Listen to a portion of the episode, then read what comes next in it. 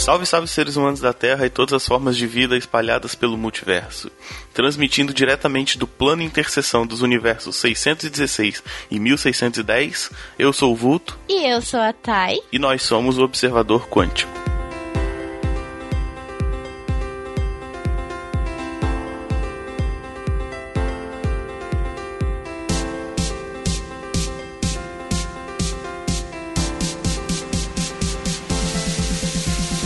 Então, hoje a gente vai falar de, uma, de um assunto que apare, vira e mexe aparece na internet e algumas pessoas falando um pouco mal, né? A gente vai falar da fórmula Sim. de Bhaskara, a famosa. Bhaskara! Mais um dia se passou e, e eu você usou Bhaskara. é, pois é. Então, assim, eu que sou o, o quase semi-ex-matemático da equipe, mas quem deu a ideia da pauta foi você, tá? Então, por que, que a gente vai falar de Bhaskara?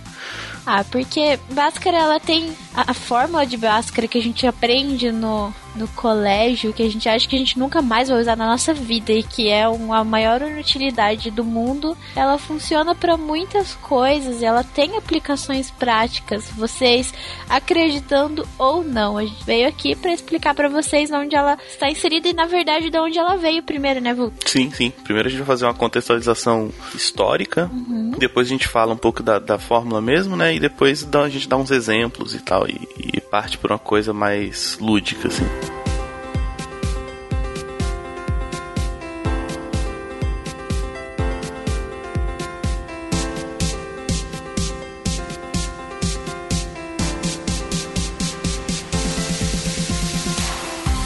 Gente pode começar falando do, do cara, né? De quem é o tal do Bhaskara, não é isso? Isso aí, Bhaskara. Ah, e o sobrenome dele é um pouco difícil. Bhaskara Acharya. Acharya? Acho que é Acharya. Acharya. Bhaskara Acharya.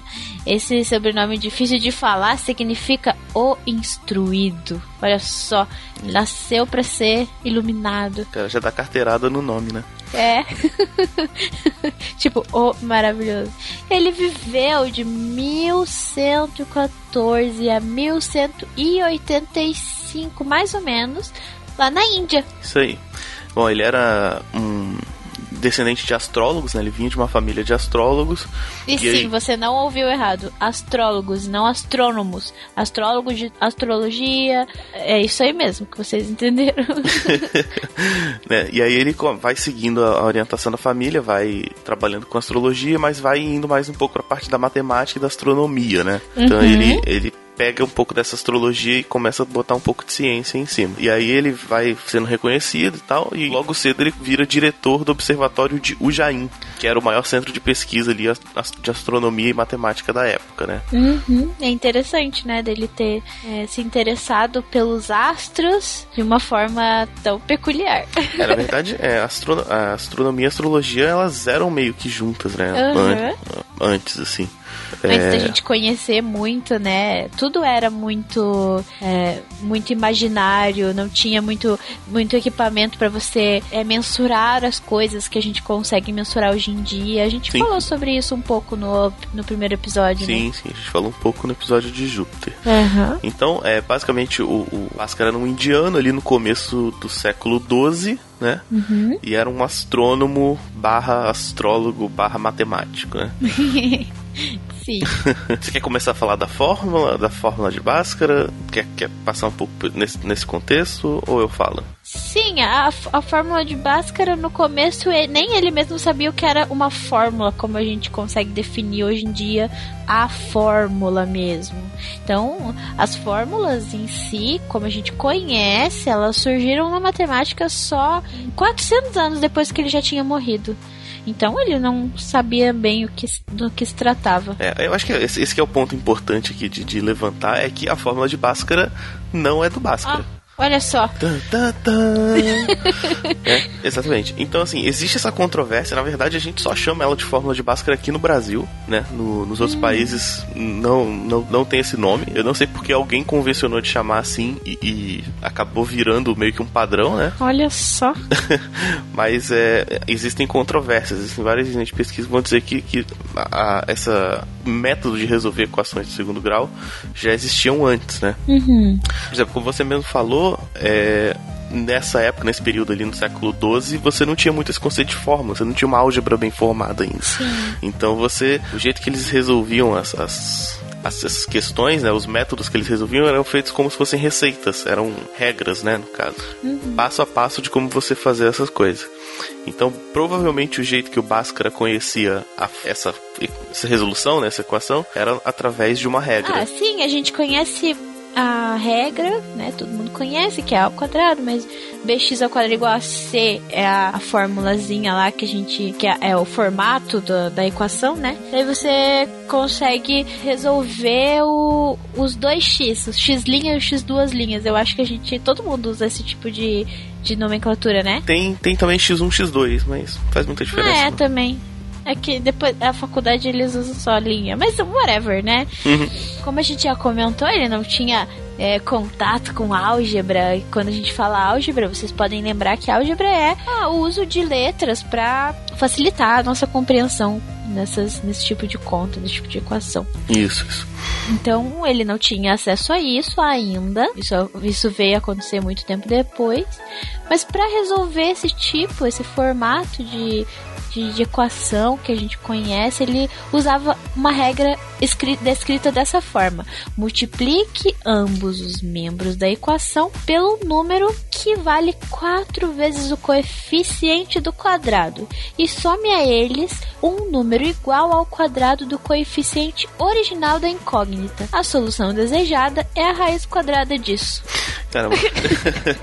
é, é, engraçado, né, cara? Você pensar que no, no, não existiam métodos numéricos, né? Você. Uhum. No, na verdade, não existia uma notação forte o suficiente. Sim. Então você tinha que é, passar os conhecimentos que você conseguia, os métodos de resolução de problemas e tudo, uhum. é, dessas formas literais, né? Você escrevia grandes textinhos, assim. Nossa, imagine, eu não consigo imaginar a, a vida sem a álgebra. Ela. Nossa, é, imagine que tudo que isso que eu falei, eu já me perdi no meio do, do caminho. Eu, não, eu já não consegui mais imaginar uhum. o que estava acontecendo, o que eu precisava Sim. fazer. E a álgebra veio e, e simplificou tudo isso. Isso é muito massa, né? Sim, sim.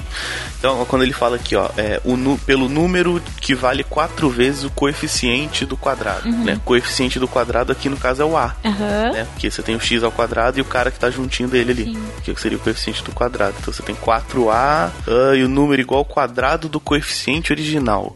O coeficiente original seria o cara que tá junto com o X, né? Uhum. Seria o B aqui. Então, você tem esses fatores interessantes. Mas tem que pensar muito a cada partezinha. Mas Uhum. eu, não, eu não consigo, eu me perco no meio. É, então, assim, não só ele não tinha conhecimento de fórmulas para ter criado uma fórmula, Uhum. né? Como essa, esse texto, essa, essa regra já havia aparecido pelo menos 100 anos antes no, num texto de um outro camarada que o do Siridhara, Ó. que é um Ixi. outro matemático indiano também conhecido aí. Todos os indianos adoram essa É, forma. na verdade ali no essa região é, tem, tem um histórico matemático interessante, né? Sim, Tanto sim. que os números que a gente usa são os números indo-arábicos, eles Uhum. surgem ali no, na, na Índia e na- nas Arábias ali, né? Que é uma outra coisa que facilitou muito o estudo na matemática, né? Sim, porque os números romanos são uma bosta Né? tremenda. Imagine somar, multiplicar e era, era impossível. Cara, imagina fazer. Imagina se a gente não saísse dos números romanos e a gente e a matemática tivesse evoluído com o cálculo diferencial integral mesmo com os números romanos. Como que a gente ia fazer? Não, nossa. Primeiro que eles já usam X como um número, né? Já, já é complicado. Ixi, ai meu Deus. Pois é. Tem um vídeo do Porta dos Fundos com essa parada que é, que é engraçado. A gente vai colocar no link então esse vídeo. Beleza.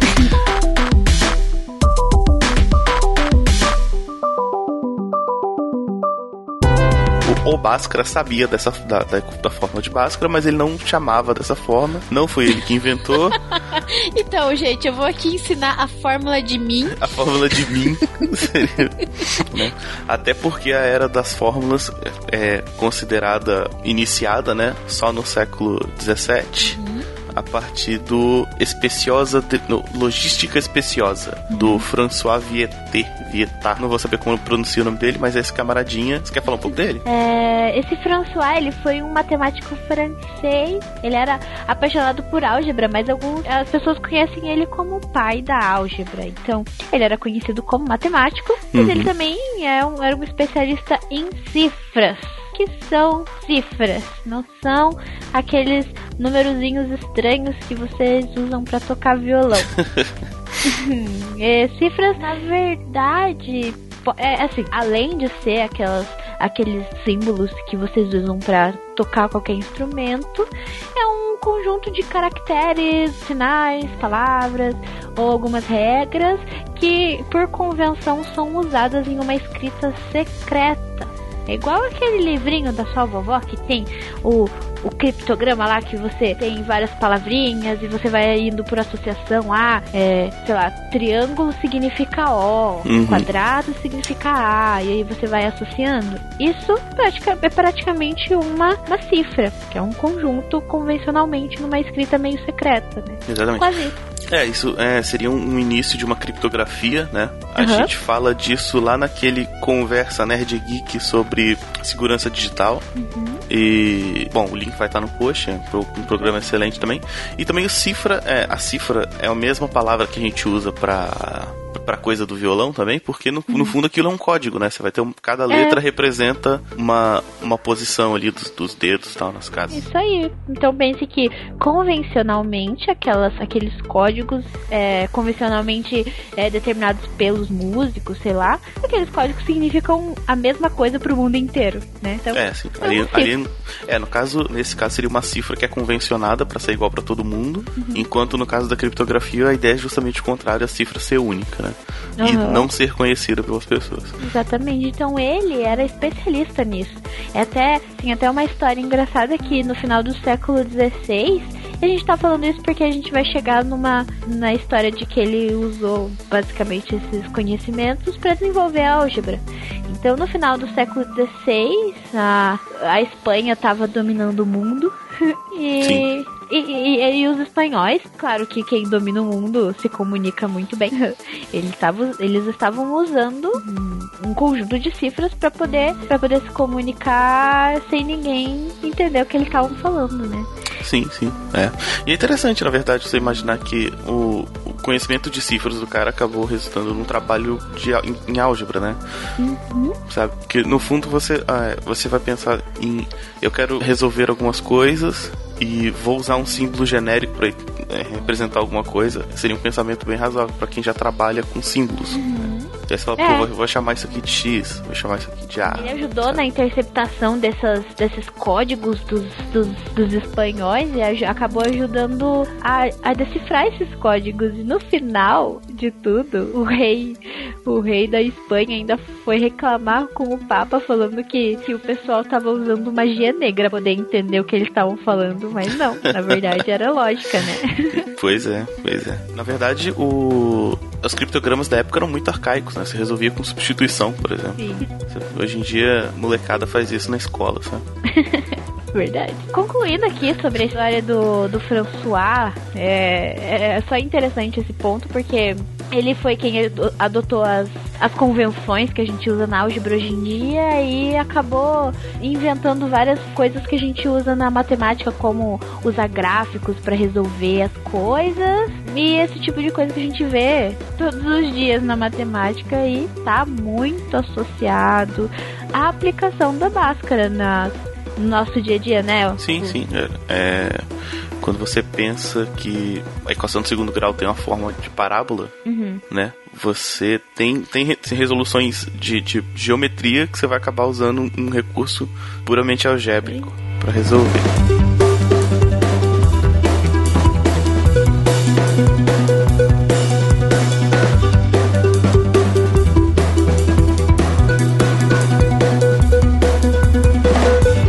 Acho que agora a gente pode falar da fórmula em si, da equação, para que, que ela serve e comentar algumas coisas aqui. É, a fórmula existe para res, é, resolver equações de segundo grau, né? Uhum. Que são que, que, é um problema chamar de equação de segundo grau, porque falando assim parece que equação tem grau e grau é, meio que não é uma característica de equação, mas isso seria matemática entrar mais a fundo mesmo, não sei se é interessante.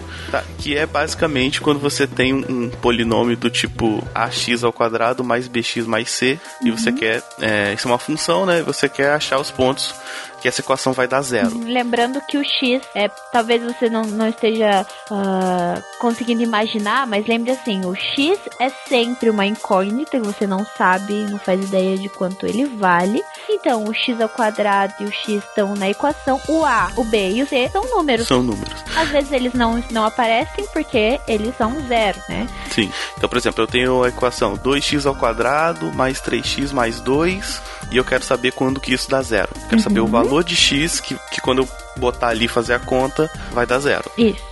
Certo. E aí, para isso, existe a fórmula de Bhaskara. O cara já ele fez esse trabalho uma vez só, uhum. com letras, para não ter que fazer todas as vezes. E aí, fez uma fórmula, né, que resolve todos os casos.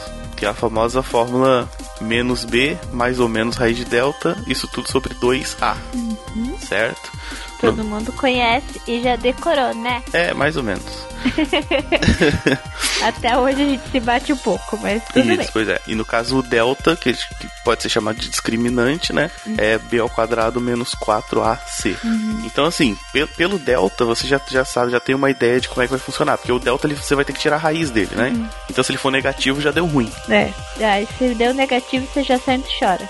Isso. Se for se der negativo, quer dizer que o sistema não tem solução. Uhum. Não vai ter nenhum número x que eu coloque ali que vai. Uh, que o resultado vai dar zero. Por quê? Porque dentro dos números reais não existe raiz quadrada de números negativos. Uhum, a, gente tá, a gente tá admitindo que a resolução vai ser dentro dos números reais. Isso. Mais pra frente vai se inventar os números complexos, que é uma maluquice. É. E pra maioria dos problemas não, não funciona. Hum. Funciona para ali para alguma coisinha da elétrica e tal, mas. É, é, não, não, não, mais ou menos. É meio, mas, é. é meio que uma viagem, assim, né? Sim, então vocês têm que lembrar que até então vamos admitir que não existe raiz quadrada de número negativo. Então, se o delta, que é o, a parte que está dentro da raiz quadrada, é negativo, quer dizer que não existe solução Ponto. Isso. Se você for aprofundar, é porque não existe solução nos reais. Mas vamos admitir que não existe solução. E é isso que a gente precisa saber por enquanto. Uhum. Beleza. E aí, a, a, quando você vai fazer um gráfico de uma equação dessa forma, ela vai dar sempre uma parábola. Uhum. Certo? E o que, que é uma parábola? É aquele. É um gráfico com Oi, como que eu explico uma parábola, Vulto? A definição da parábola é um conjunto de pontos que tem a soma das diferenças, a soma das distâncias entre um ponto e uma reta igual constante. Ih, mas e como que é o desenho de uma parábola? Bom, na verdade vai, vai, ter, um, vai ter um desenho no post pra, pra você ver que é uma parábola. Uma parábola. é. Depende, né? Se for uma parábola Pode parecer uma cumbuquinha ou pode parecer uma cumbuquinha virada. Isso, isso. Ó, se você pensar numa antena parabólica, é mais é. ou menos o, o, o, formato de uma parábola. Só Olha que em 3D. Só que.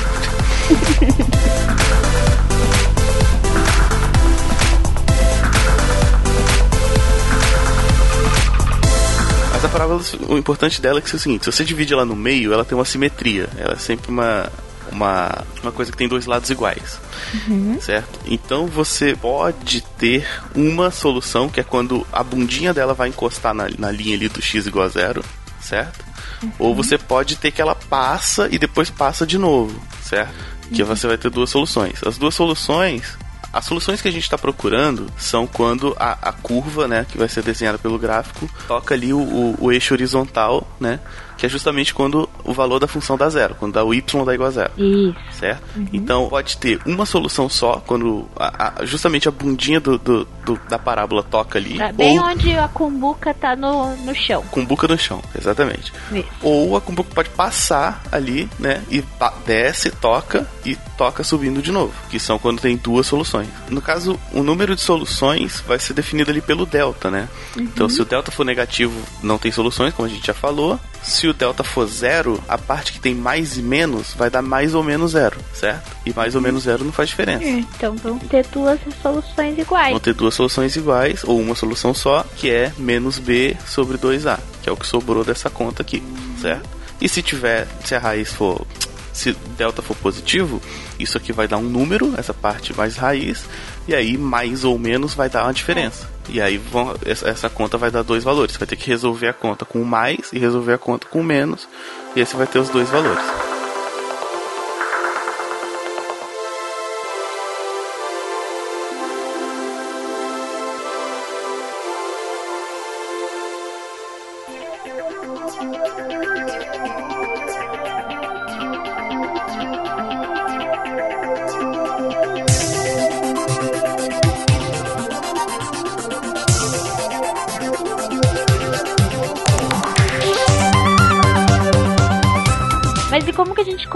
Entender da onde vem essa fórmula.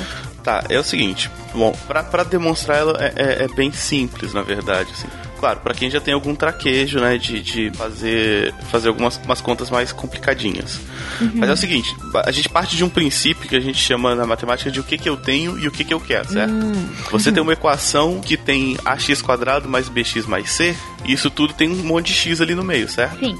Isso é o que você tem. O que, que você quer? Você quer uma fórmula que te diga quanto que vale x. Você quer x igual a alguma coisa. Uhum. Então, se você tem x junto e você quer o x separado, você tem que separar ele, certo? É. Então, então você começa tirando o que você não precisa. Tipo assim, o c tá junto ali, você já passa pro outro lado. Uhum. Beleza? O a tá multiplicando ali o x ao quadrado, você já passa dividindo todo mundo, já deixa o x quadrado sozinho. Uhum. Sacou? E aí depois você vai ficar com x quadrado mais bx igual a c sobre a. Aí você vai fazer um truque chamado completar quadrados. Ah, sim. Sacou? É. Como chama isso? Sabe binômio de Newton? Não, tem. Peraí, sério, que eu não tô lembrando o nome. Tem outro nome. Quando você tem tipo A mais B, tudo isso ao quadrado, vai dar o quadrado primeiro mais duas vezes o primeiro vezes o segundo. É produto mais... notável. Isso, produto notável. Isso, esse nome que eu tava lembrando. É um produto notável. Então, aí você o que acontece? Você vai fazer isso ao contrário. Ah, sim. Certo? Então você tem uhum. x ao quadrado mais bx. O x uhum. ao quadrado vai virar só x, porque quando você for elevar ao quadrado, vai virar o x ao quadrado, uhum. certo? E o b sobre a vai virar metade disso, porque quando você for multiplicar, você vai dobrar, né? E aí você vai cortar esse 2. Então, esse x mais b sobre a x ao quadrado mais b sobre a x vai virar x mais b sobre 2a, tudo isso ao quadrado. Uhum. E isso vai gerar um termo a mais. Esse termo a mais você tira depois. Você bota um negativo dele ali. Vai ser o menos b ao quadrado sobre 4a ao quadrado. Uhum. Sacou? Aí você passa isso pro outro lado, passa a raiz e aí você vai ter a solução. É assim, eu falando aqui no áudio, tá, tá um pouco complicado. Mas se você acompanhar. Eu vou, eu vou deixar isso por escrito no post, aí dá para acompanhar. Sim. Isso é muito interessante a gente descobrir de onde vem, porque é, como a gente acabou de discutir que o Bhaskara, ele não sabia o que, que, era uma equação, ele não sabia usar x, b, a em uma equação, Sim, né? exatamente. E então ele, ele, ele, da onde surgiu isso? Do, por que que uhum. ele porque se ele não sabia usar nem A nem X, da onde surgiu uma, um, um raiz quadrada de B ao quadrado menos 4AC? Não foi ele que fez isso. Sim, sim. Não, não, não, surgiu do nada. Não foram. Ele não pegou um monte de, de número e jogou no papel e falou: é isso aí, galera, que vai dar. Uhum. Não, e é, tem é, uma é, explicação. Isso, é, é, totalmente algébrico, assim. Você pega é. a equação do jeitinho que ela aparece, vai jogando, vai separando as coisinhas até ficar X igual a alguma coisa. Uhum. E aí uhum. esse resultado vai, vai dar a Bhaskara, né? Porque a gente já, já conhece, mas uhum. caso não conhecesse. Na verdade, Bhaskara muitas vezes eu esqueço. Eu, eu acabo, acabo tendo que deduzir mesmo, assim. Eu também esqueço muitas vezes. Muito. Pois eu uso é. muito. Muito triste. Mas tá, você falou que usa muito, então vamos, vamos para as utilidades. Então vamos dar uns exemplos de para que, que a gente usa isso. Verdade. Vamos lá. O que é que onde a gente pode enxergar a Bhaskara? Na verdade, assim, o que a gente usa Bhaskara sem saber? Ó, por exemplo, antena parabólica, né? Ah. A, gente fala, a gente falou que a, o, a equação de segundo grau ela tem como forma uma parábola, certo? É. Uhum. Exato. Então toda vez que você vai usar a parábola para fazer alguma coisa na geometria, você acaba podendo fazer a associação à equação de segundo grau. Ah, porque pra é, entre aspas, fabricar essa parábola que a gente está usando, alguém teve que calcular a forma, a forma dela, é isso? Exato. Exatamente. Ah. E aí você, quando você vai tentar, não, mas qual a abertura que eu vou ter que usar para resolver tal problema, para captar o sinal melhor e tal, você uhum. vai, você vai, vai, vai aparecer uma equação que muito provavelmente vai ter uma equação de segundo grau no meio. Sim. E aí para resolver você vai ter que usar, usar Bhaskara. Isso é bacana. Olha só. Então, ele tá presente no nosso dia a dia mesmo, né? É, hoje, hoje, em dia nem tanto, né? Teve uma época que parabólica era, era top dos top, assim. É, é. é. Exato. Outra, outra questão também é máximos e mínimos, né? Que, por exemplo, quando você tem uma, uma parábola, um gráfico de uma equação de segundo grau, ela tem a bundinha dela ali, né? Uhum. Aquilo acaba sendo o valor mínimo de um da, da função que você está usando. Sim. Então, por exemplo, tem um caso que o pessoal usa bastante que é o seguinte: é um ônibus que a passagem diminui conforme você vai chamando mais gente tipo um ônibus de excursão, sabe? Uhum. Se você chamar gente demais, o preço zera. E? Se você, se você chamar gente de menos, você não lucra, porque mesmo você cobrando muito caro das pessoas, não vai ter ninguém, entendeu? Uhum. Então vai ter um ponto ali no meio que você conseguiu diminuir o preço razoável, mas a quantidade de gente de pessoas compensou. Então você vai ter um ponto de máxima ali. Isso vai ser descrito por uma equação de segundo grau, né? Porque cada pessoa paga, paga um tanto. Uhum. E, mas esse tanto também é função da quantidade de pessoas. Então vai ser função de x duas vezes. Hum, quando você diz função, quer dizer que depende, né? Isso, isso. É uma coisa que depende da outra. Uhum. Então, o preço unitário depende da quantidade de pessoas. Sim. E, a, e o valor final vai ser o preço unitário vezes a quantidade de pessoas. Olha então você vai estar vai tá multiplicando a quantidade de pessoas por ela mesma, vai dar um vai aparecer um quadrado aí. Olha só, e você que acha que fazendo administração você vai fugir de Bhaskara, se você souber Bhaskara, você né, vai lucrar mais. Uhum. Né? Principalmente sim, sim. se você trabalhar no ramo de turismo. Sim, sim. pra saber quantas pessoas vão no ônibus. Isso. Áreas, por exemplo. Área é uma ah. coisa dois áreas, a gente tá falando geralmente de superfície, que são coisas 2D, certo? 2D. É. Uhum. Uhum. Então você vai ter quadrados, triângulos e formas geométricas assim. Sempre que é, é, é, esse resultado dessa fórmula sempre vai ser, por exemplo, a área é sempre metro quadrado ou centímetro uhum. quadrado. É sempre um quadrado, certo? É, porque então, é, pra... um, é, é, uma dimensão vezes a outra, né? Exatamente. É 2D, é uma dimensão vezes a outra. Uhum. Exatamente. Então, por mais maluca que a área seja, em algum momento vai aparecer um quadrado para esse metro quadrado poder aparecer, certo? Com certeza. Uhum. Então, báscara nela. báscara neles. Báscara neles. Isso.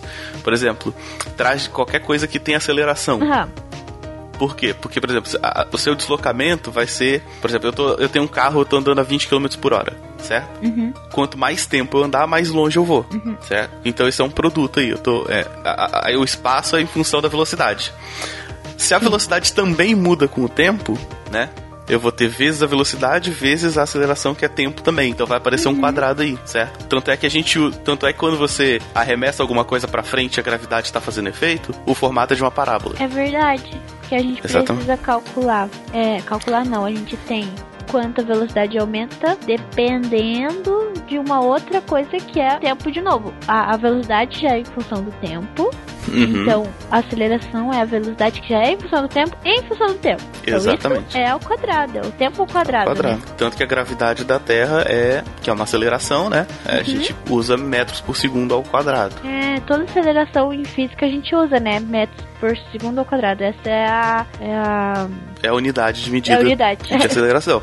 então, para isso, por exemplo, qualquer cálculo que você vai fazer envolvendo gravidade, provavelmente vai aparecer um quadrado, vai usar Bhaskara em algum momento. Uhum. Lembra que a gente falou de, de estilingue gravitacional lá no podcast sobre Júpiter? Lembro, você falou que eram umas contas bem loucas. Então, mas uh, usa um pouco também, tipo, em algum, em algum é, momento. Então, se vocês quiserem ouvir mais sobre isso, tem uma, uma aplicação, né, da, de Bhaskara no primeiro episódio sobre Júpiter, que a gente falou Exato. sobre, sobre Juno, que é uma satélite, não satélite, uma sonda que chegou uma em sonda. Júpiter. Uhum. E, e na, na, química, tá? Você falou que usa bastante, eu quero saber de você. Pois é que são coisas que não, não dá pra não dá para explicar porque não são coisas palpáveis. A gente usa em cálculos dentro da, da fisicoquímica, por exemplo. A gente usa muito quando a gente vai calcular um pH de alguma solução também. Quando a gente calcula o pH, a gente precisa saber a concentração de H+. E H+, é o próton liberado. A gente até falou um pouco de próton na, em Júpiter, na, no episódio sobre Júpiter. Sim. Pr próton é quando a gente. Quando a substância é um ácido e ela libera um hidrogênio. Então, quanto mais hidrogênios livres a gente chama de íon, né? O, na verdade, o cátion, o, o próton, que é um, um hidrogênio e que perdeu um elétron.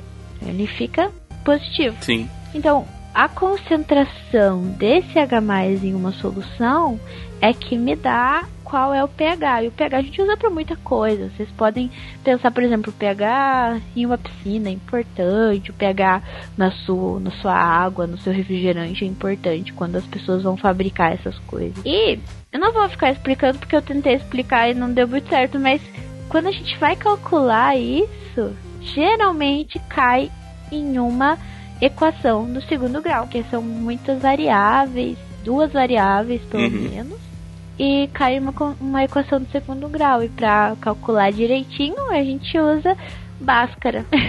Não é tão Legal. automatizado assim. Bacana. Nossa, me abandonei muito para explicar. Que horror. é que é muito Ai. difícil explicar esse tipo de coisa sem mostrar no quadro, ó, isso aqui, né? É muito. É difícil. O podcast é tenso. É. Bom, mas assim, é, eu acho que dá para resumir dizendo o seguinte: é, não, não vai ser usado o tempo todo, não vai ser usado para tudo. E eu acho que isso meio é. que é um padrão da, da ciência do que a gente aprende no ensino médio, né? Ela hum. são para pontuações específicas, são para coisas específicas, né? É verdade. Então realmente é o cara, o cara que vai fazer letras, o cara que vai fazer maioria dos cursos de humanas realmente não vai usar. É. Da, da, mesma forma que o cara que vai fazer engenharia não, não lembra o que, que é. Uh, sei lá, oração subordinada, sabe? Mas eu acho, eu acho que é uma piada totalmente válida as piadas do eu não usei máscara pra nada. é, você. Mas talvez você tenha usado sem saber. É, você... pois é, e também, é, também eu, eu, como da computação, posso dizer que máscara é muito fácil de implementar, né? Então, assim, tudo que precisa de usar, a gente já deixa uma funçãozinha pronta e esquece, sabe? É, é, é sabe que uma coisa que a gente pode colocar também nesse, nesse episódio, complicado de entender um pouco porque é muito difícil explicar sem um quadro mostrando as coisas, mostrando os números e tudo que a gente tá tentando explicar, mas Sim. o importante é a gente concluir que tudo bem. Que nem tudo que você aprende na escola você vai usar na sua faculdade, no seu dia a dia, no trabalho. E uh, você não vai aplicar nada dessas coisas que você aprende na escola. Às vezes você não vai usar nada mesmo. Mas, é, é, é, mas a história de, de como as coisas aconteceram, de como tudo isso foi descoberto e desenvolvido, é muito interessante. Pense que o cara lá saiu da astrologia para estudar matemática e astronomia. E pense que o outro é para desenvolver a álgebra que tanto facilita a nossa vida. Isso sim, você usa para muita coisa, porque se não fosse a álgebra não sei, a gente não teria computador, sei lá. Não teria. Álgebra mudou o mundo né?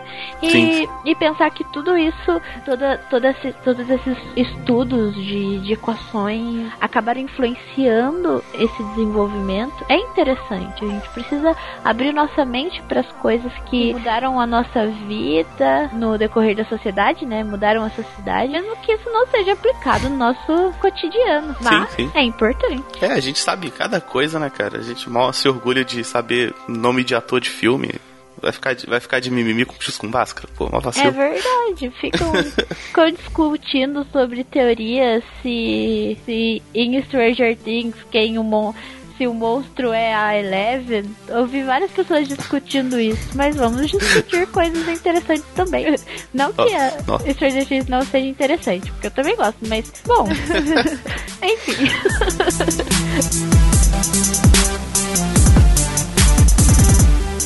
Eu acho que a gente pode encerrar. Eu vou tentar desenhar e esquematizar grande parte do que eu falei para deixar no post. Então vocês dão uma olhada lá que vai ter umas figurinhas, vai ter uns desenhos esquemáticos e tal. É, eu acho que é isso, tá? E quer acrescentar alguma coisa? Não. Só queria dizer pra, pra vocês abrirem a mente para as coisas diferentes, mesmo que elas não sejam é, obviamente aplicadas no nosso dia são coisas interessantes. Entender sobre, sobre o mundo é interessante. E queria dizer para vocês que a gente tá começando aqui, então se vocês tiverem alguma crítica, alguma dúvida, alguma correção, vocês estão super abertos a fa vir falar com a gente nos comentários, nos e no e-mail do, do próprio portal, que é com, com contato arroba culturanerdgeek.com.br. Vocês podem procurar a gente, não tem problema. Sugerir temas, Sim. né? Sim, sugerir temas, críticas, sugestão, tudo pode ser no formulário de contato, pode ser no comentário, pode ser no Twitter também. Estamos abertos a ouvir vocês, mesmo que seja uma crítica negativa. é, então é isso. Um abraço para quem fica e fim de transmissão. É encerrando a transmissão. Encerrando a transmissão. ai, ai.